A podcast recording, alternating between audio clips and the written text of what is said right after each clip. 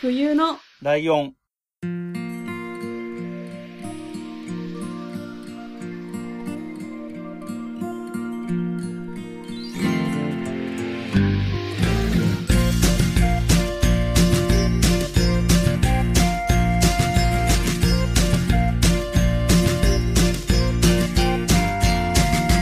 この番組は山梨県出身以外共通点のない2人がそれぞれ好きなことを話す番組です。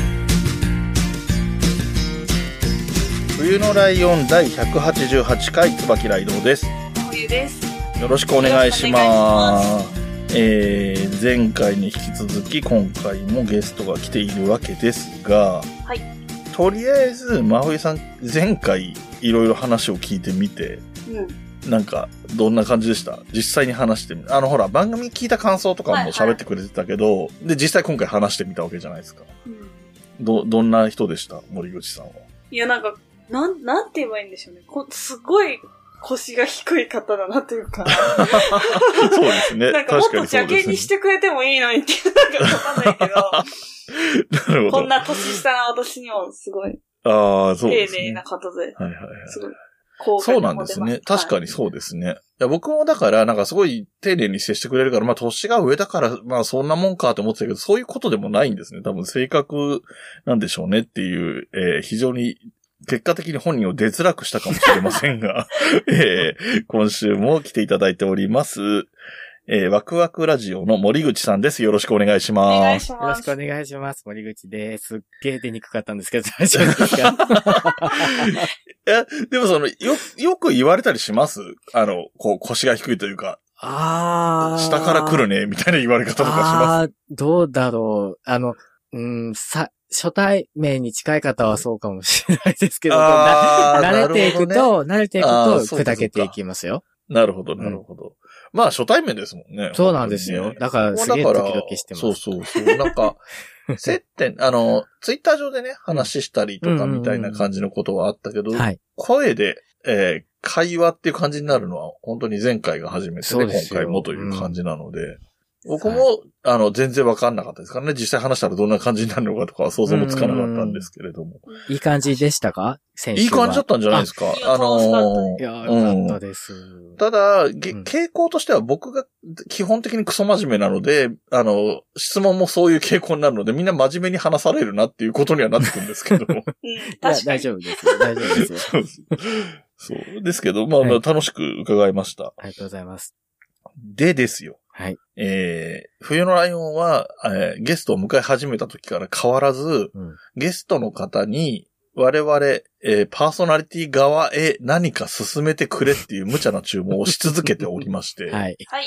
そのようですね。えー、それもだから、丸2年 ?3 年 ?1 月からなんですよね。初めてのゲストも1月だったので、うん、ああ、なるほど、なるほど。そうなんですよ。っていうことでですね、はい今回は森口さんから、えー何かをおすすめしてもらうって感じでいいのかな？どういう内容なのか僕らも知らないんですけれども、うんえーここからも早速森口さんにバトンを渡してみようかなと。うわー、すごい。序盤でバトンボーン来ますね。そう、急に来るんですよ。はい OK です。はいえーっと、実はですね、先週の回で、ポッドキャストラバーを流していただいたじゃないですか。はいはい。その近辺でお話が出た、いろいろ、そのカセットテープだったりとかっていう話をあ、あ、あ、はいね、はいはい。ライトさんしてくださったじゃないですか。うん。ね、僕あの時めっちゃヒヤヒヤしてたんですけど、ああ、そうなんだ。そうなんですよ。ネタ潰されちゃうかなって。いや、それそれ。いや、それでね。で、今週は僕が好きなものをなんかプレゼンっていうことで、いろいろ考えたんですけど、うん僕そのポッドキャストの活動の、なんだろうな、裏目的みたいな感じなんですけど、はい。アナログ音楽を広めようっていう僕、ちょっとテーマを一人掲げてるんですよ。はいはいはい。これ、どこでも、どこにも公言してないんですけど、ここ冬来さんで初めて。初めて言いま。まさにここでいいのみたいな気分になりますけど。すいません。ここで、あの、公言させていただくと、そうなんです。実はそうなんですよ。へでえーっと、ライドウさんは、えうんえっと、まあ、ツイッター上でもやりとり何度かさせていただいている中で、結はい。まあ、まあ、世代的にも、その、うんアナログのメディアで音楽を聴く、はい。楽しむっていうのは、まあずっとされてきた方だそうですね。経験としてしてきてるっていう感じはありますね。うんうん。うんで、えっと、真冬さんは逆に、多分僕より随分お若いので、そういった経験がないのか、ない、ないに近いのかなって勝手に思ってるんですけど、いかがなんですかねい。や、な、具体的にどういったものになるんですか？えーっと、例えば、でも、うーん、一番簡単なところでいくと CD とかってどうですか ?CD はもうめちゃくちゃ、あの、聞いてました。あ、聞いてる。小中高ぐらいまでですけど。うん。なるほど。じゃあ、えっと、MD ってどうですか？MD はいじったことはないです。でも、子供の時、親の車とかで、存在は認識してるっていうくらい。なるほど。あということは、お母さんとか世代が使ってたものっていうイメージそうですね。ですよねはい。ですよね。その時点で、その時点でもう、うわっていう感じなんですあけど。真冬さんのうんおか、お父さんお母さんって大体僕と同世代なので。必然そういう感じなんですよね。多分 MD が出てた頃が、はいはい。えっ、と、大、二十歳過ぎぐらいなんですよ、僕らの世ああ、なる代。ほど。そっか。大学生とか社会人なるほどなるほどの1年目2年目とかぐらいの頃に流行ってたみたいな世代なんで。なるほど。でもあの MD って一個持ってて、でも私そういえば今思い出したんですけど、おー。小学生の時に、なんだかわかんない。多分親からもらったのか何だかわかんないんですけど、空の MD もらったんですよ。はうんで、それがハローキティが書いてあってめっちゃ可愛くって。あ。ああ、はいはいははいい。はい。そ、それをただ見てました。可愛いなと思って。ああ、机に入れてうて、んでも、あこれをどう使うのかがわかんなかったから、うんで、多分その MD に移す機会も多分、そもそももうなかったのかなあっていう感じなんですなるよ。ほど。もうアイテムとして見てたってことですよね。なんだこれはみたいな。なるほど、なるほど。そう、だからね、そう、だから例えば、多分そう、MD の段階でそうなので、もしかしたらもうカセットテープとか、もうレコードとかになると、多分もう未知の領域っていうか、あるのは知ってるけど、聞いたことはないかもっていうような感じですか？そうです。カセットテープはうん、わかります。いや、うん使ったことあります。うん。けどレコードは見たことないぐらいです。なるほど。置物みたいな感じであったりするじゃないですか。そ うそうですこね。インテリアみたいな感じで。インテリアで。そうはいう感じでしか見たことないなるほど、なるほどで。すかいや、うん。もう、いや、ぜそうであってほしいなっていう。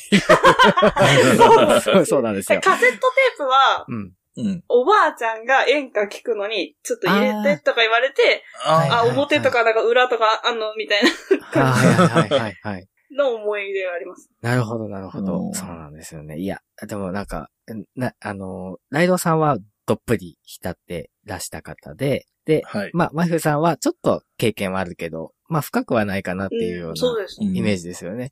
いや、はいちょうど、ちょうどいいなと思って、選んできたんですけど。そうね。森口さんがその中間ぐらいにいるわけだねそうなんです。ちょうど多分中間ですね。うんそううん、そうなんですよ。で、で僕は、あの、結構、入りが早かったんですよね。その、うん2歳ぐらいからもう興味を持ち出して、レコードとかを買ってもらって聞いてた人なので、うんあの、一通り全部メディアっていうところは舐めてきてるんですよ。レコードも、カセットテープも、CD、MD で、うん。今の、まあ、配信関係。うんうん全部、もう全部とりあえず使ってきた世代なんですけど、うん。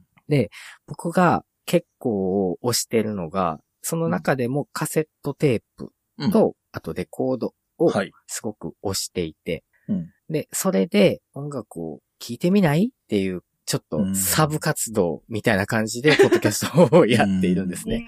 で、ワクワクラジオのエピソードの中でも結構こういうメディアに、あの、こういうカセットっていいよとか、レコードっていいんだよ、うんみたいな話をふわっとしてるんですけど、うん。あの、みんなにこれいいから買えとか、そういう感じでは言ってないんですね。ふわふわっと伝えていて、みんなをちょっとずつちょっとずつ洗脳していってるんですね。へーそうなんですよ。。で、その回あって、あのね、ちょっとずつですけども、カセットウォークマンを買ってみたりとか、あとレコードを買ってみたりとかっていう方がちょいちょい増えてるんですね、これ。はいはい。なんかツイッターで見ますね。その森口さんがはいリツイートとかリプライしてるのはい。の元ツイートがそのリスナーさんなのかな？その。ウォークマン買ったとそうかです、そうです。見ますね。そうなんですよ。で、実はそういう意味も込めて、あの、ポッドキャストラバーっていうのはカセットでリリースをしたっていうところも実は一個あったりとかしていて。はいはいはい。なんです。これを聞いてくださる方なら、じゃあプレイヤーもしかして買ってくれるとかっていうちょっと淡い期待を込めて、なるほど。そのはいはいはい。カセットで出したんですけども、あの、うんまあ、その良さ、良さが分かってくださるかなっていうのがあって、うん。で、特に、まあ、ライドさんは使ってこられた方なので、その、まあう、ん。良さだったりとか、うん。ん、なんだろうな、うん音の、まあ、感覚だったりとかっていうのは、まあ、覚えていらっしゃるかもしれないんですけど、うん。真冬さんは、もしかしたら、まあ、きよ、まあ、そのおばあちゃんの、あの、その演歌のこととかをしていたっていううん。記憶はあれど、そこまで鮮明に覚えてらっしゃらない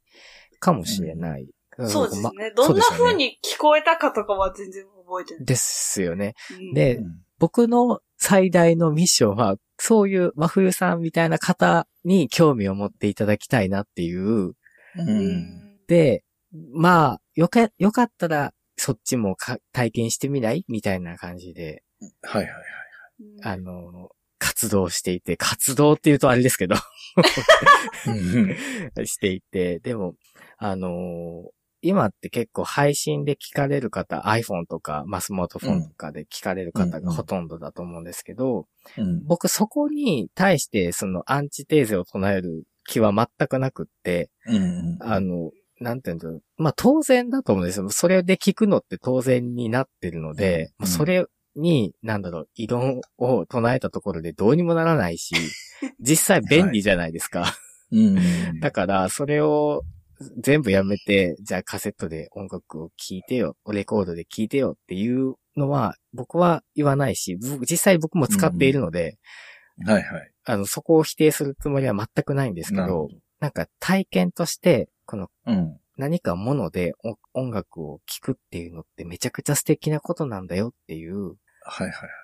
えっと、ちょっと僕の、えっと、ネガティブな話を先に入れといた方が、後から言うとネガティブな終わり方をしちゃうと嫌なので、ん言っとくと、ぜひ。やっぱり、あの、その音声メディアって基本的に、あの、便利になる方向に動いていってるから、うんうんうん古いものっていうのはデメリットが多かったりはしたわけですよ。うん。でレコードで言うと、えっ、と、扱いが難しい。うん。あの、表面とか触ると、指の油とかがついちゃうだけでも音に影響が出ちゃうので、うんうん表面触っちゃいけないとかがあったり、はいまあそれ本当は CD とかもそうなんでしょうけど、うんうんであとは熱に弱いので、うん。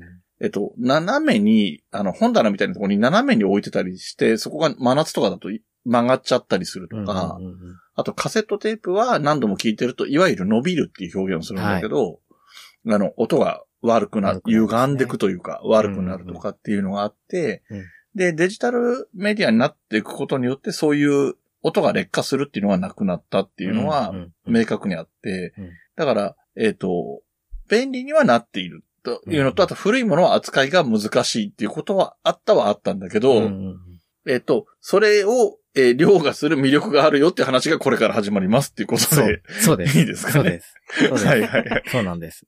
で、うんと、ライドさんがおっしゃったその音質だったりとか取り扱いが、まあ、うんうん。今、そのデジタルとは全く違うくて、ちょっと煩わしいところがあるよっていう話なんですけど、それはそうなんです。本当にその通りで、その扱いを大切にしないと、まあ最悪音が聞けなくなっちゃったりとかするんですけど、うん、なんて言うんでしょうね、その、うーんえっ、と、音質がいい悪いっていうところじゃ実はなくって僕が伝えたいのは、音質ががいいのは圧倒的にデジタルなんですよ。おそらくですけど。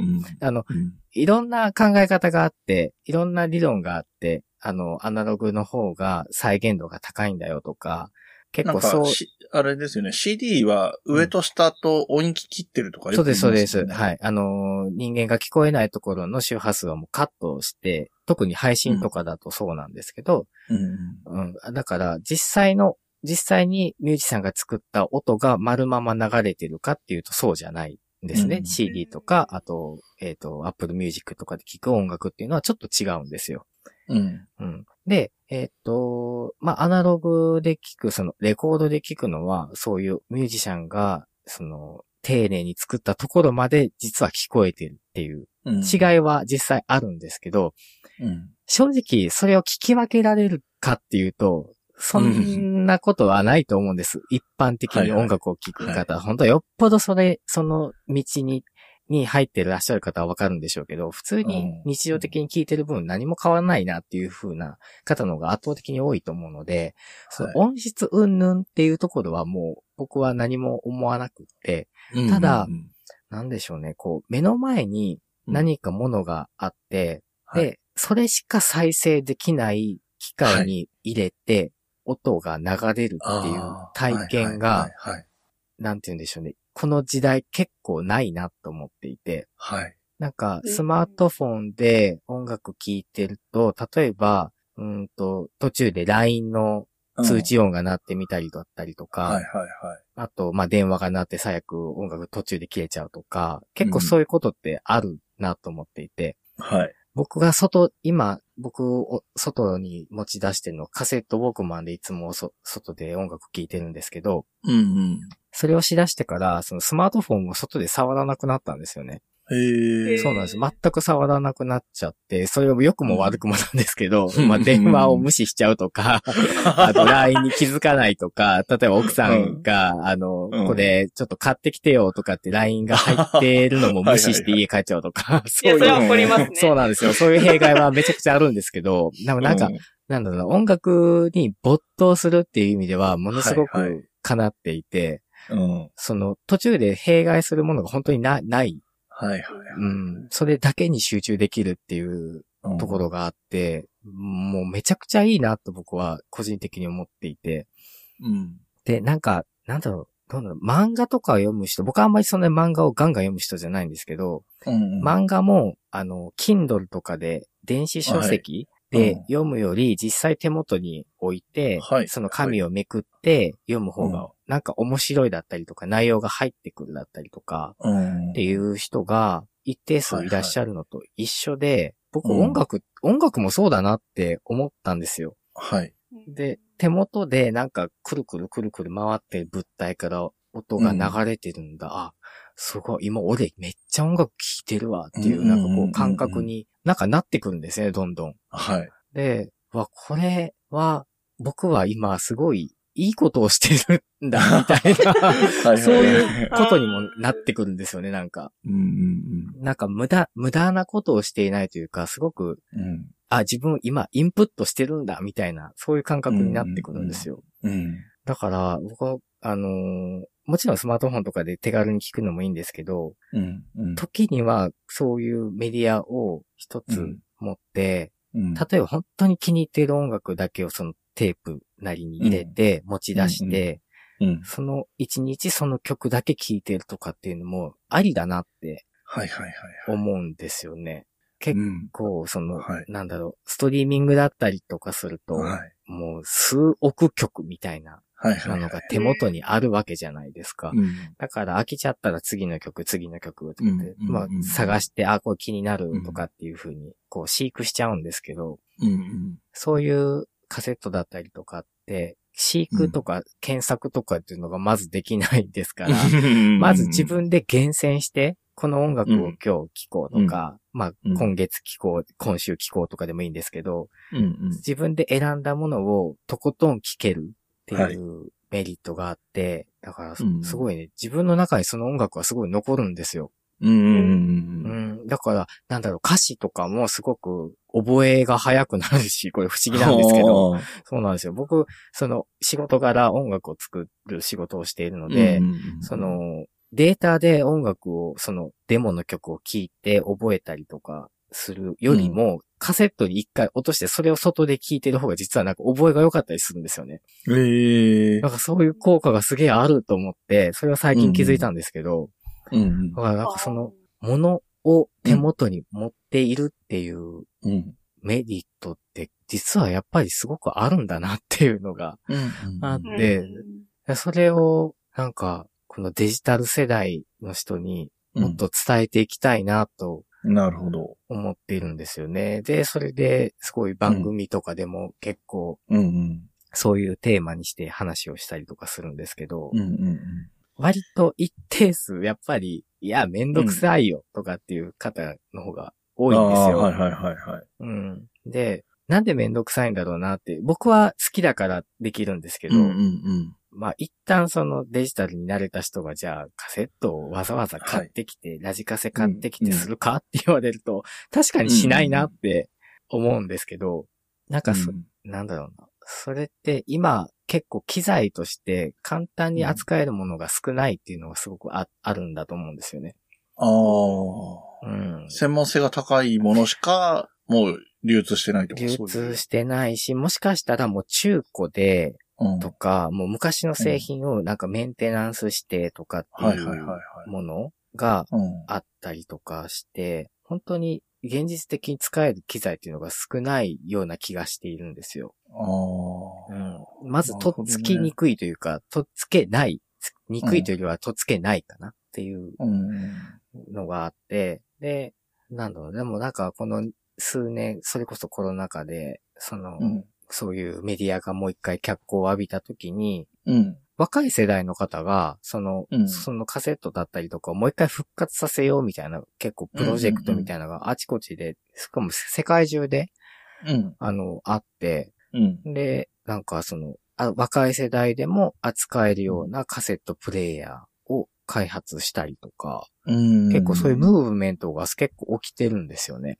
うん。だからそういうところになんか乗っかって。体感してみてもすごくいいんじゃないのかなって思っていて、はい。そうなんですよね。で、真冬さんは今、ここまで聞いて、ちょっと試しに聞いてみようかな、みたいな気分にはなったんですかね？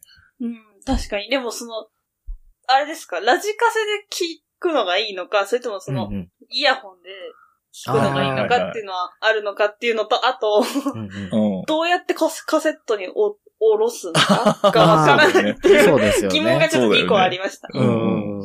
そうですよね。いや、ラジカセで聞くとか、そのウォークマン的な外で聞くっていうのは別うんうん。にそこは変わらなくって、それはうん、それはその時のスタイルに合わせたらいいと思うんですけど、僕も家にいる時は、そのテープ、デッキっていう、うん。まあカセ、ラまあラジカセみたいなもんですよね。で、聞いてますし、まあ外で出る時はイヤホンしてるっていうだけの話で、うんうんなので、まあそれは特に関係はないんですけど、逆に録音ですよね、問題はね。そうですね。録音が結構、それこそやっぱハードルがあるんですけど、うん。えっ、と、それは難しそうだな。今本当市販されてなさそそうなんですよね。で、ソニーさんがラジカセを、ちっちゃいね、ラジカセを出されてるんですよ。で、それは俺持ってんのそれかなかな。でも安いやつだからな。CD も入って、カセットも入って、まあ、うんラジオとかも聞けて、で、うんなおかつ、その、外部入力って、その、パソコンとかノートも入力できるんですよね。へはいそうなんですよ。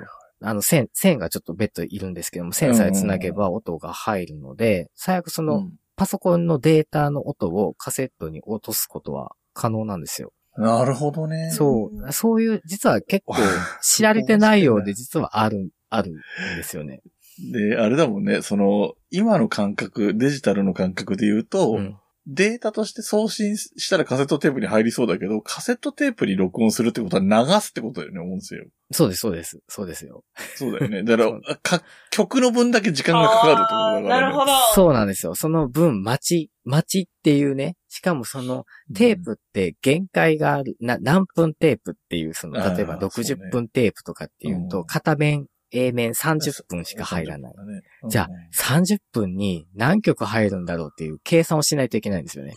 はいはいはい。確かに。そうなんですよ。で、あんまり長いこと入れてると、最後の曲、尻切れしちゃうとか、うん 結構そういうところも、実は、実はやり出すと楽しくなってきちゃっ楽て。しいでしょうね。そうなんですよ。これ、入るかな？入るかな？あ、最後テープなくなるかな？みたいなドキ、ドキドキ感もちょっと楽しくなってくるんですよね。なんかこれ癖になるんですよねはい。はいはいはい。で、まあ結構ね、隠れてるようで、実は調べたら、きあの、うんそういう手軽に扱える機材もあるので、うんうんそういうのから入っていくっていうのもうん。ありかなって思う。だなんか突然難しいところに飛びつくと、なんだろうな、うんその節も、線を接続するところからもうくじける。ので、なんか最初、本当にオールインワンのラジカセから、ちょっと気分変えて入ってみるとかっていうのが、すごくおすすめです、僕は。そうですね。うん僕が持ってるラジカセも今ちょっと距離が離れてるから確認できないですけど、うんうんうんえっと、いわゆる CD ラジカセでソニー製なので、うんでも、1万円切ってるので、うんうん全然手が出ないような額ではないとは思うし。そうなんですよね。うん。でね、僕は今、森口さんの話聞いてて、うんまさに体感してきた世代なので、いろんなことを思い出したんですけど、うんあの、どっちかというとカセットテープっていうよりかはレコードの話なんですけど、うんうんうんあのね、レコード聞くってさっきも言ったように扱いが多少気を使うので、はい。あの、真剣に聞くんですよね。聞くしああ、態そう度として。ですね。うんうんああ、確かに。今からレコード聞こうって思って聞くみたいな感じがあるそんでよ。うですすね。うん。で、特に買ってきたばっかりのレコードとかだと、ライナーノーツとか見ながら聞くみたいな感じ。ライナーノーツって中に入ってる冊子みたいのがあるんですけど、うん歌詞カードというか、うんとか、ま、ものによってはその、かい、あの、その人がの、その制作秘話じゃないけど、こういうこと考えながらこういう曲作りましたみたいなのが書いてあるものもあるんだけど、うんうんそういうのペラペラめくりながら聞いたりとか、うんうんまあ、大体でもやっぱり初め、買ってきたばっかりとかだと歌詞カード読みながらそうですね。聞いたりとかしてたし、うんやっぱり片面が30分弱とかしかないので、うんうん30分後には裏返さなきゃいけないっていうのがそう、そうですよ。絶対的にあるので、うんやっぱり聞くことを優先してるんだよね、気持ちの中で。そうですね。うん。スマホみたいに、あ、止まった、じゃあアルバム10曲全部終わったから、じゃあ中に聞こうかな、じゃないんだよね、感覚が。うんそうですね。で、カセットにしても、まあ、マニアックって言えばマニアックなオートリバースって言って、A 面が終わったら自動的に B 面が流れるみたいなのもあるんだけど、うんうんでも、このカセット飽きたら変えるためには、そのカセット、ラジカセがあるとこまで行かないと変えられないじゃないですか。うんうんそうですね。そういう不便さが、割とその、きアルバムを聴くっていうことに対して真剣になってたと思ううんとか、で、あとその、さっき言ってた、えっ、と、なんていう、今なんて言うんだっけ、あの、セットリストみたいなやつ？はい。あるじゃないですか、そのスマホ、スマホというか、えっ、と、 Spotify とかでも、プレイリスト曲のプレイリストはい、はい。みたいなのが、えっ、と、カセットテープに録音してた時なんて言ってたんだっけな？なんかオリジナルで作ったりするわけよ。夏っぽい曲を、いろんな人の夏っぽい曲を集めはいてはい、一個に集めるとかみたいなのをやって、俺らぐらいから俺らより5個上ぐらいの世代は、それをカーステレオでかけて、みたいなね。で、ドライブでデートみたいなのが定番といえば定番だったわけですよ。そうですよね。そういうことを思い出したりとか、うんあとは、これもやっぱり僕らよりちょっと上の世代なんだけど、昔は FM のラジオで、えっと、曲紹介とかを被せないあ放送が多かったんですよ、ね。そうなんですか。ええ。あのへで、あの、かかる曲が FM の雑誌があってね、FM ステーションとあかレコパルとかっていうのがあって、それに、もう収録されてる番組とかはかかる曲のリストが書いてあったのよ。番組表みたいなやつ。えーすごい。だから、何分からこの曲かかるって分かってて、FM ラジオを再生、あ、放送させながら、カセットテープを、録音ボタンが押してあって、一時停止ボタンも押してあるっていう状態を作っといなてる、ほど。はい。で、はいかかる瞬間に一時停止を解除することによって再生させ、あ、録音をスタートさせるんですよう。ーん。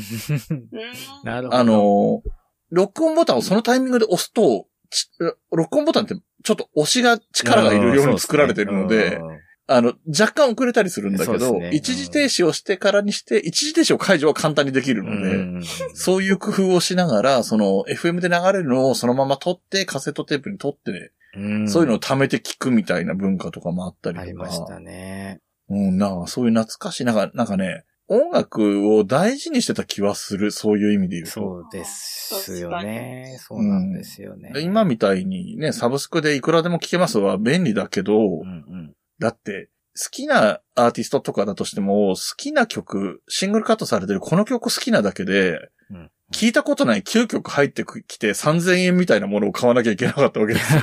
そうですよね。そうですよね。結構なハードルよ、それ中高生とかからすれば。うん確かに。うん。だそういう思いをしながら聞いてたなぁなんていうことを思い出して、やっぱり、なんだろうな。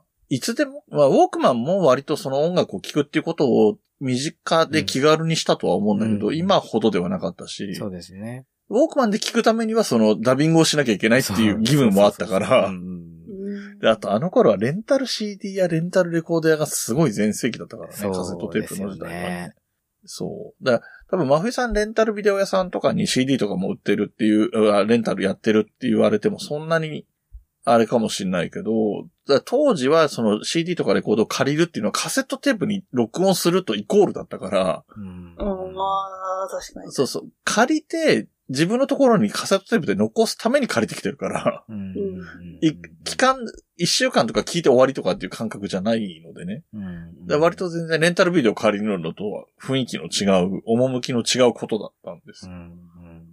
うんですなんね。かね、懐かしいですね。いや、でも私も、なんかすごい自分の話ばっかりになっちゃうんですけど、うんいや、いいと思いますよ。いや、なんかあの、小学生の時に、それこそ先週お話しされてた iPod が出てきた時だったんですよ、小学生の時に。小学校で iPod? iPod が、まあ、周りのうん。友達とかはさすがに持ってないけど、大人が持ってるのとか見るじゃないですか。うん。ウォークマンだとか。それが羨ましすぎて、う。うんん。で、お母さんに買ってって言ったら、まあ、ダメって言われて、まあね。で、なんかクリスマスか誕生日かなんかの時に、はい。女児用のうん。ウォークマンみたいな、本当小学生が使うやつが、おもちゃとしてあったんですよ。はいはい。それが CD とか、その、うん。から、パソコンだとかには繋がらないんですよ。テレビから、録音するっていうへえ。やつだあったんですあ。よ。はいはいはい。それこそ、初めてスタートをしたら、こっちも録音をして、うんうん。その歌番組の、だからワットが出てるところだけを切り取っおお。でこうするんだ。へえ。て、もうそれがめっちゃあの、テレビの音量に左右されるってことに気づかなくって、はいはいはい。一曲一曲で大きさが全然違うっていう。はいはいはい。で、やっぱりその拍手が入っちゃう、こっち入っちゃうとか、一番だけとかじゃないですか、テレビでそうです。ああ、そうね。テレビだとね。それですごい、なんか、まあ買ってもらえたし、そのなんかイヤホンするっていう子供ながらに、すごい嬉しかった嬉しかったですね。うんけど、めっちゃ不便だな、みたいうん。なのとか、それを今思い出して、なんか、うんギリギリそういうことを体験してる世代だからこそ、ちょっと挑戦したいみたいなっていう気持ちにはなりましたね。なんか全然わかんないわけじゃないから、まだとっつきやすいそうだなって思いました。そうかもしれないですね。なんか、そうですね。あの、自分で録音するっていうのも、もちろんありなんですけど、うん最近のアーティストって結構、その、サブスクにもうん音は流すんだけども、うん何か、じゃあ、物理的に何かリリースするってなると、カセットとかレコードとかを結構出してるんですよ。はいはいはい。そうなんですよ。結構 Amazon とかでも普通にそのアーティストのレコードとかカセットが買えたりするので、そういううんアルバムをサブスクで、まあ、聞くのもき、まあ、それはそれでありなんですけど、例えばうん一本カセット買って、そのアーティストのアルバムをカセットであえて聞いてみるっていうと、これまた本当に違うんですよね、これ。僕も最近よくしてるんですけど、うんうん。あのー僕すごく宇多田ヒカルさんが大好きなので、おーちろん CD も持ってるし、レコードも持ってるし、はいはい。うん。で、サブスクでも聞くんですけど。で、もう一つ、そのカセットが欲しいってなって、でもカセットは再販されてないので、メルカリとかで探すと、その、うん。結構高値で取引されてるんですよ。はいはいはいはい。プレミア価格で。で、うんもうどうしても欲しいってなって、その一本だけちょっともう、ここで金額言うとバカじゃねえのって言われるんですけど、オフレコにしますけど、はい。まあ、それなりに出して一本テープ買って聞いたんですけども、やっぱりね、はいああ、いいなーってもうなんか、なりました。うんいやー、そうか、カセットテープね。僕がね、えっ、と、中学生ぐらいの時に、うんうんそれまではレコードが発売されてカセットに録音するだったんだけど、うんうん。その、えっ、と、音楽が入った状態でカセットテープが発売されるっていうのが割と主流に主流になってきた時期があったのは多分、うんええっ、と、中学生ぐらいだから1985年とかぐらいの頃にそんな時期があって、なんかそういう、ああ、その時そういうの買ったな、みたいなのも、そうですね。うん、思い出しますね。うん。結構最近も出てて、山下達郎さんが一番最新のアルバムでソフトリーっていうのを出しましたけど、うん、うん、うん。それもカセットで出出てたりとかして、はい。本当にそうなんですよ。だから、その、自分で録音はできないけども、なんか聞きたいな、このアーティストさんのこのテープ聞いてみようかなっていうのは全然できるので、なんかそういうところからやってみても、ちょっといいかなってすごい思っていて。そうですね。うんあの、あれ？森口さんもなんかツイートしてて持ってるようなこと言ってたかな。あの、その、ポッドキャストラバーがカセットで出た時に、うんうんうん。あの、この番組にも来てもらった鬼おろしさんが、それ聞くために、はいはいうん。あの、カセット、あれ、ポータブルですよポね。ータブルですかね。カセットプレイヤーみたいなのを買った。って、かデザイン可愛いから買ったみたいなこと言ってたやつは、本当に小ぶりだし、ポータブルだから持ち運べるから小ぶりだし、そうそう。で、機能的にもその何、CD がついてるとか、ラジオがついてるとかない分多分価格帯も安いから、うん。それこそ真冬さんが手を出すのにはちょうどいい。そのカセットで、その、もう録音されてるものを買うっていう前提で、うんカセットに関わろうと思うんだったら、確かに。ちょうどいいかもしれないね。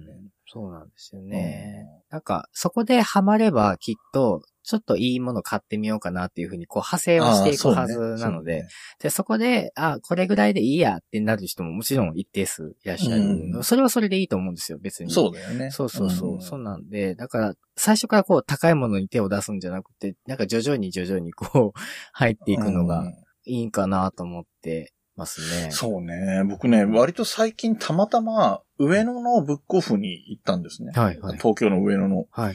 なんか、レコードがめちゃめちゃ充実してて、そこ。ええー、あユ、ユーズドのってことですか？そうです、そうです。えーいわゆる中古のものがいっうんぱいあって、で、まあ、レコードだからやっぱ世代が自分とドンピシャになりやすいので、うんうんなんかね、欲しいのいっぱいあったけど、で、安いの。もう本当にただの古いものとして売られてるうん。ので、あーうん数百円とかで買えちゃうんですよ。いいですね。そう、だから、で、場所も分かってるから、また行きたいんだけど、ただ、うん今のところは、プレイヤーがないので、ああ、そっかそっかそっか。意味がないんですよ。うんただ、あの、先週も話したように、大きいのね、30センチ四方ぐらいだかそうらで、すね。ちょっと小ぶりなポスターぐらいの価値があるから、そうですね。うん数百円だったら、聞けなくても買ってもいいかなっていう感じなんだよね、もはや。まあ、ちょっとディスさっきプレイの真冬さんのキティちゃんのうん MD みたいなことですよ。うんうんうんうん。いや、自分の好きな人がもう、やっぱ乗ってたら私絶対買います。そうですね。聞けなかったとしても。そうですよね。うん小池徹平さんがレコード出したら絶対いや、買いそんなんますよね出して。ほしい。ですよね。でもだからやっぱ逆、逆にって言ったらおかしいですけど、うんうんうん。回ってきてるというか時代が逆におしゃれみたいな感じがすごいありますよね。ですよそうだよね。で、なんかやっぱ話聞いてたり、まあもともとその、森口さんがその、ツイッターにね、動画たまに上げてたりする、うんその、レコードプレイヤーでレコードかけてるうんのなんか見ると、うん今とりあえず CD とカセットは消えるから、うんうんレコードプレイヤー欲しくなるよね、必然的に、ね。そうですよね。そうなんですよ。そう、僕で、あとはそうするとスピーカーも、みたいな気分にだんだんなってきちゃうんですけどね。沼にね、入っていくんですけど、そうそう。それは、なんか、おいおい進めていけばいいかなコンポで欲しいよなとかね。もう部屋が広かったらもう本物のフルのステレオとかあったらいい最高ですけど。そうですね。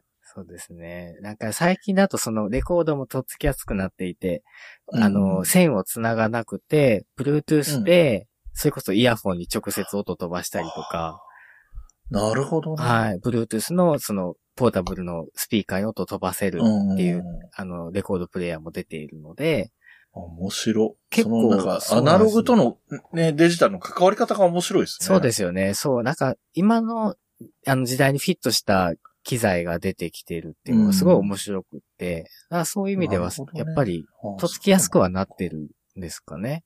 あのー僕は落語の番組もやってたりするので、ツイッターでも落語家さんをいっぱいフォローしてるんですけど、若手の落語家さんが、はい。師匠から落語のカセットテープを大量にもらったけど、うーん。カセットテープを聞く聞けない。環境がそもそもないからっていうんで どうしたかっていうと、カセットテープをデジタル音源に切り替えるためのはい。プレイヤーみたいなのがあるらしくてう、んそれを買って、その何百本ってあるカセットテープを 全部デジタル化してるっていう作業をしてるらしくはて、いはい。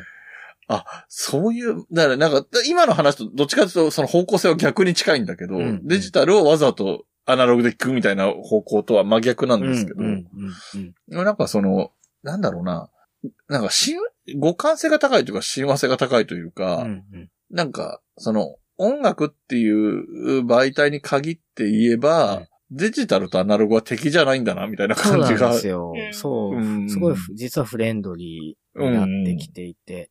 なんか、その、うん、なんだろうな、その評、一部評論家的な方が、うんもうアナログがいい、デジタルはダメとか、まあその逆もしかりなんですけども、そういういろんな考え方があっていろんな意見があるっていう、まあ市場だとは思うんですけども、うんなんか、そういうところを気にしない僕たちとか一般リスナーっていうのは、うんそういう手軽なものがどんどん出てきているので、そういう、はいはいはい。まあ選択肢がすごい増えてますよね。うんう。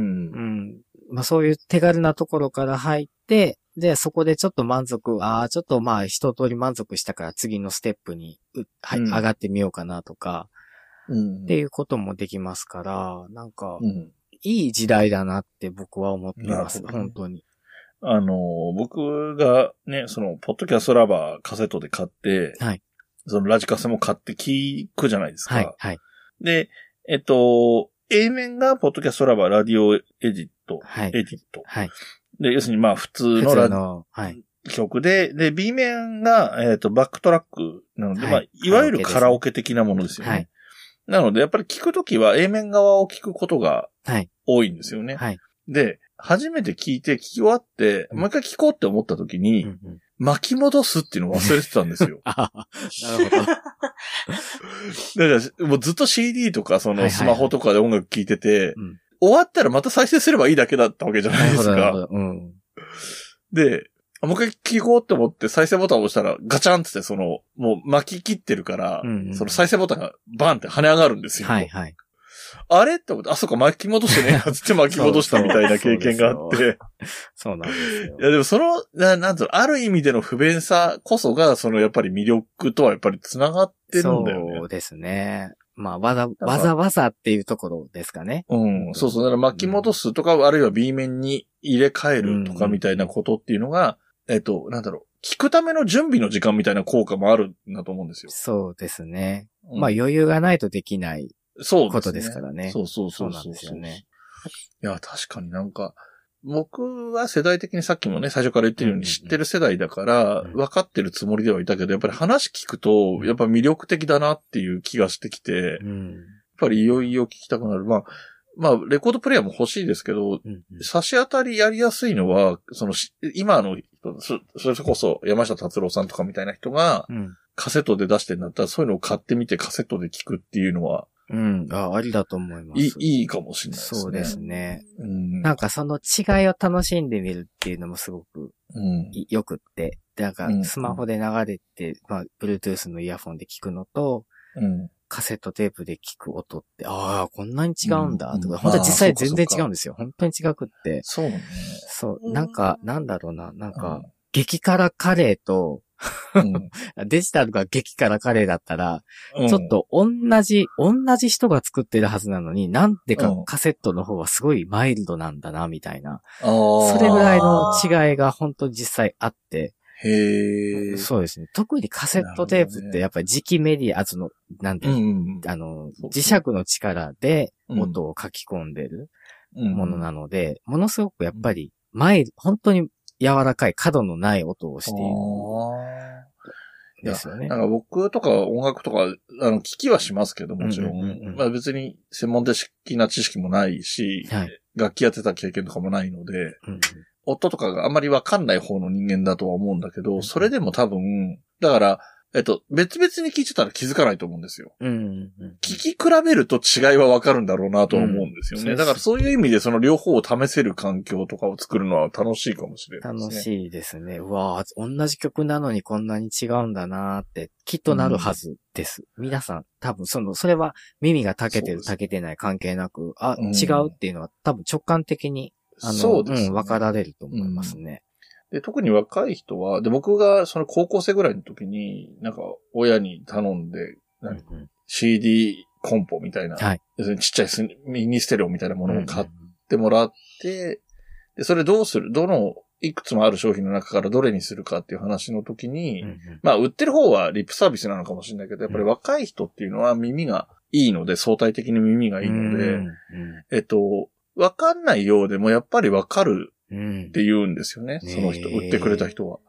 やっぱりそのステレオとか、そのスピーカーがの良し悪しとかも、うんうん。若い人はちゃんと聞いたり、ち意識的に聞けばちゃんと違いがわかると思うんで、やっぱりその辺はそうですよなんていうことを言われた記憶もあったりするし。うんうんで、なんか、クラシックをレコードで聴いてたような世代の人って、うん新品のレコードと何百回もかけたレコードだったら違いわかるらしいですもんね。ああ、まあまあ、そうでしょうね。うんうん。あの、レコードって、あの、針で、そのレコードの溝をん流れてくの、さ、針が流れてくので、削っちゃうんだよ、実際に。うん。うんうん。で、溝の深さが変わってっちゃうから、うん音が変わるんですって、うんあの、聞いた話によると。そういや、そう、そうです、そうです。うん はい。だから、その、まあ、ね、1回目と10回目とかじゃ区別つかないかもしれないけど、100回とかみたいなぐらい聞いてる回数の差があると、うん新しいレコードか、もう何度も聞いてるレコードかぐらいには違いはわかるって聞いて、うんですね。うんすげえなぁと。そうなんですね。まさか、それもなんか、あ、自分がちゃんと昔から持ってるんだなとか、あ、あんだけ聞いてきたんだなっていうのがすごく分かって、愛着が湧きますね。ああ、でもそうでしょうね。うん本当に聞いてると、多分その、100回とか聞いたようなレコードを聞いて、うんで、人が持ってきたとか、もしくは改めて買った、うんうん同じアルバムの新しいやつを聞いたら、多分、いつものと全然音違って聞こえるみたいなことが起そうです。こるんでしょうね。うん、怒ると思いや、絶対私の推しが出したら2枚以上買いますね。買いますよね本番がいるタイプのやつだ。そうですよ。そんな恐ろしいことない。確かにな。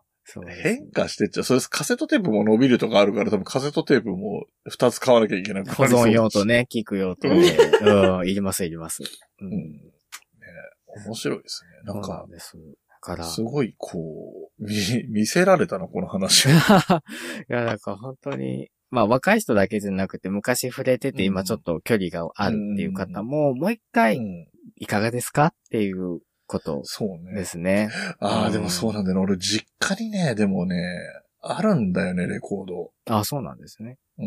うん。結構、それなりに、うん。見る人が見れば、おーってなりそうな、とか思ってるんですよ。そうなんねあの、えー尾崎豊の12インチシングルとかね。ああ、なるほど、なるほど。うんええなんか、ね、まあなんかそれを、なんか置くスペースとか考えるとちょっとハードルがまたちょっとあるんですけど。プレイヤーがね、その、平ねらにレコードを置くためのスペースがどうしてもいるから、そこがなかなか難しいんだよね。うん。まあベッドいるんです。そこさえ乗り越えたらちょっと見える景色が変わるんじゃないでしょうかという、そうね ご提案ですねー。はい。えっ、と、なんだろう。すごく響いてる回になったなって、僕いやいや個人の本当ですか、僕個人への響き方として相当響いてるし、真冬さんも結構響いてるっぽい気がしましたね。えいや、和冬さんはでもなんか、思ったより経験されてる感じだったので。ああ、そうね。うん、うん。もうそんなに若くないんで。と、いや、言って。いやいやいやいや、もっ20代と、もっと知らないかなと思ってたんですけど、なんか最初のその MD をうん なんか、親御さんが使ってたなーっていうところから、おーっとこれはっていう感じにないっ。たんですけど、でも、なんか思ったよりなんかでもハードルは低そうな気はあーしてますそうね確かにそうです。うんな、何のことだかわかんないみたいな感じじゃないもん。でもそうそうそう話聞いてても、レコードってこんな形でしょとか、カセットって、さっきね、自分で言ってたけど、裏表あるんだとかね。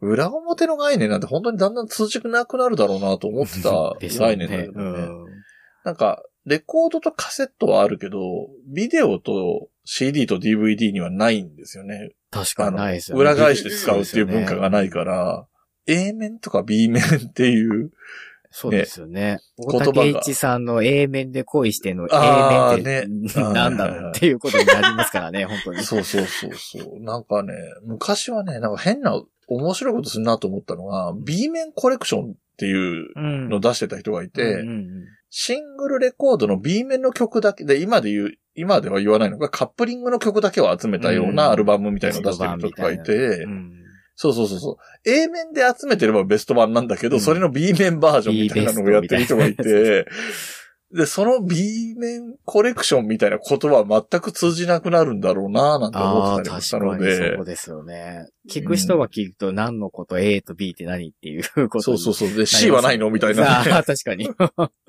そうですよね。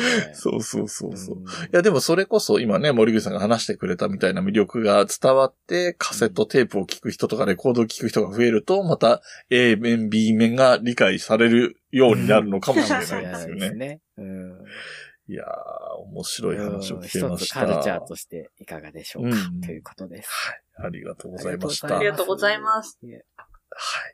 でね、えー、なんと言っても、今回来てもらってる森口さんには、はまあ、ポッドキャストもね、やってるので、はいそちらの紹介あ、じゃあそちらからまず一旦行きましょうか。えー、今、はい今というか今までずっと、はいポッドキャスト番組としては、一つだけをず,、ずっとやってるって形なんですかね。そうですね。ワクワクラジオというものをやっております。えー、じゃあ、その、えー、配信の曜日やら、はい番組コンセプトやらをもうご紹介お願いします。はい。来ました。えっ、と、ワクワクラジオは、えー、ジャスト10分で皆さんの日常の隙間にフィットするような番組を目指して頑張っております。えー毎週土曜日の21時、そしてサブトークを、えー毎週水曜日の19時に配信しております。えー僕と、えー三田村という二人でやっております。関西弁で喋ってますよ。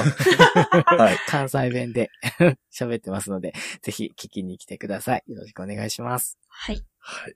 えっと、紹介に入ってから聞くのもなんなんですけど、うんその、えっと、アンダーグラウンドっていうのがね、やってらっしゃで、サブトーク本編に対してのサブトークっていう形なんですけど、あれをやるっていう発想はどっから出てきたのかなっていうことに単純な疑問があったんですけど。はいはい。ああ、そうですね。あれは、どうでしょう？あの、本編は結構作り込むんですよね。うんあーあの、はいはいはいどちらかというと、ラジオ番組のうん一つみたいな雰囲気で、、FM 局で流れてる10分番組みたいな感じで作り込んでるんですけども、うん。あの、アンダーグラウンドはよりちょっとポッドキャストっていうメディアに近い。ちょっとこう、ゆ、なるほどね。ゆるめ？よりゆるいみたいな ところの番組がしたいねっていうことになったんですけど、でもなんか、他の番組でするより、その、本編よりちょっと力抜けた会話をするって、それを流すっていうのも面白くないみたいなこことに話し合いでなって、うん。で、あの形に落ち着いた。で、ちょっとこう、なんだろうな、本編を収録して、その帰り道に二人が喋ってるみたいなコンセプトにしよっかっていう。あ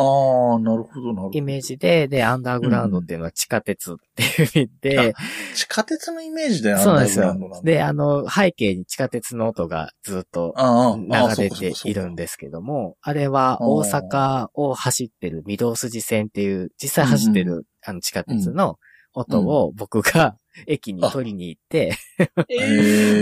それを流してるので、なんかこう関西圏に住んでらっしゃる方は、そのホームの音とか、発車、うん発車ベルの音とかも入ってるんで、なんか、うんあどっかで聞いたことが、なんか毎日聞くな、この音とか。そうですね。ちょっとなんかその生活音に近いイメージうでん。作りたかったので、そういうところも一応。入れてみたりしてます。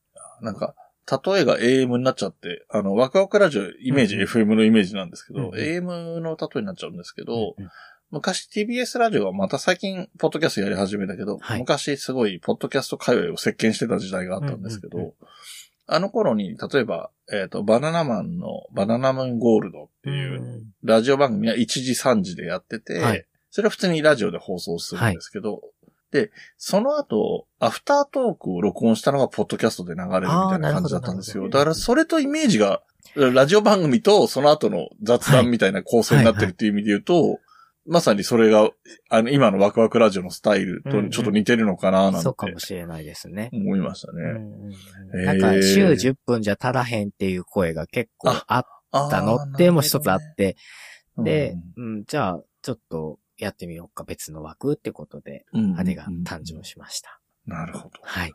はい。そんな、ね、なんか、一週間で二度楽しめる ワクワクラジオをはい。ぜひ聞いていただきたいんですがありが、とうございます。はい。はい。で、えっと、いもう一つね、重要なお知らせがあるかと思いますが、はい。えーイベントの方の告知もお願いします。はい。えー、来年ですね、2000、あ、来年じゃないんだ。これもう今年になってるんですね。時系列がそうですね。そうでした。えっ、と、2023年ですね、3月4日土曜日ですけども、えー大阪は南波にございます、ファンスペースダイナーさんというイベントスペースで、えーポッドキャストをテーマにした、ポッドキャストフリークスというイベントを開催いたします。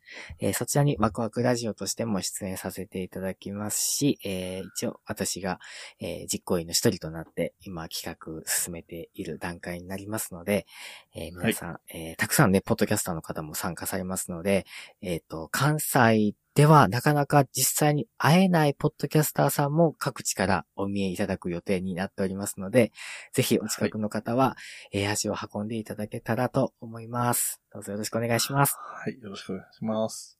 遠方からもね、私も行きますので。はい。皆さん、遠方の皆さんも、行ける。人は行はいく。と楽しいと思います。ぜひ、よろしくお願いします。はい。で、えー、真冬さんからの告知は先週同様って感じになりますか？はい。はい。はい。えっ、と、で、ここで打ち合わせも何もしてないんですけれども、はいえっ、と、先週もかけさせてもらった、ポッドキャストラバーの話、今日も結構出たので、はい今回はエンディングでえっ、と、いつもの、えー、ハッピーターンではなく、かけさせてもらおうかなと思うんですけど、いいよろしいですか？嬉しいな。はい。はい。じゃあ、えっ、と、ここは僕がいつも言ってるところなんで、うん僕の方からの紹介になりますけれども、えーと、ちょっと待ってよ。言い間違えるといけないけど、カセットテープを見ながら喋ります。はい、じゃあ、えっ、と、あ、そう、先に、えー前回、今回と、えーゲストに来ていただきましたのは森口さんでした。ありがとうございました。ありがとうございまし。た。この番組の楽曲提供はカメレオンスタジオ。今回のエンディング曲は、雪のと森口で、ポッドキャストラバー。それではまた次回、ごきげんよう。